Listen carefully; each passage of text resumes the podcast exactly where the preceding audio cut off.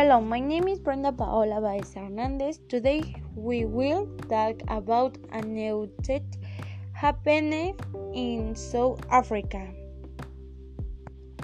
South Africa ex-police woman killed relative and boyfriend for insurance cash.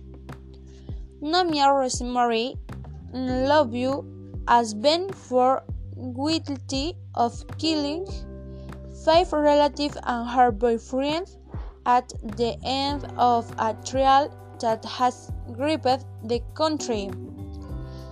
The six were murdered between 2012 and 2018, most with the help of a hitman, Sushi Hogold, profit from life insurance payers.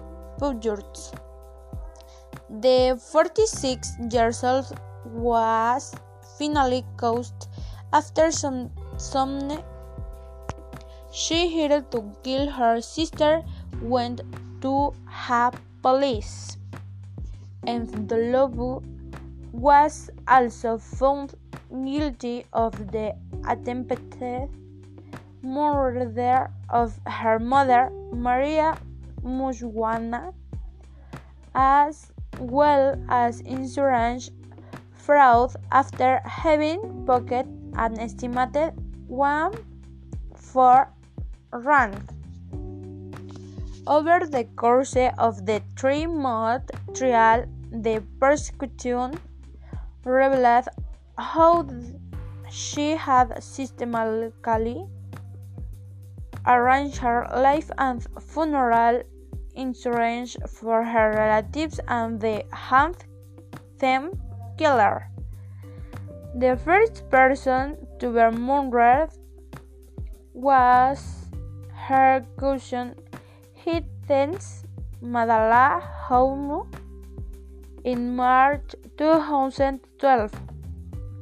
The her sister boyfriend Nice and two neighbors were killed.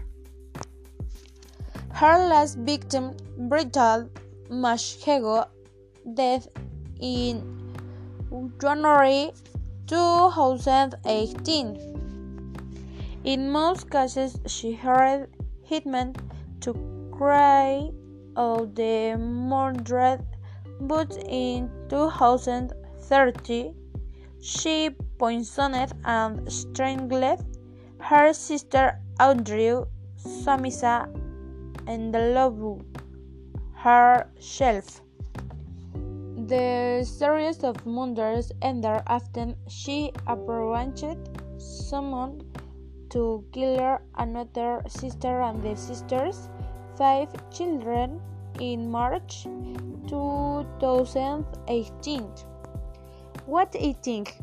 I think it is a very interesting report since it is based on a tragedy caused by the ambition of a woman to when you let herself be carried away by power and grand murdered her entire family.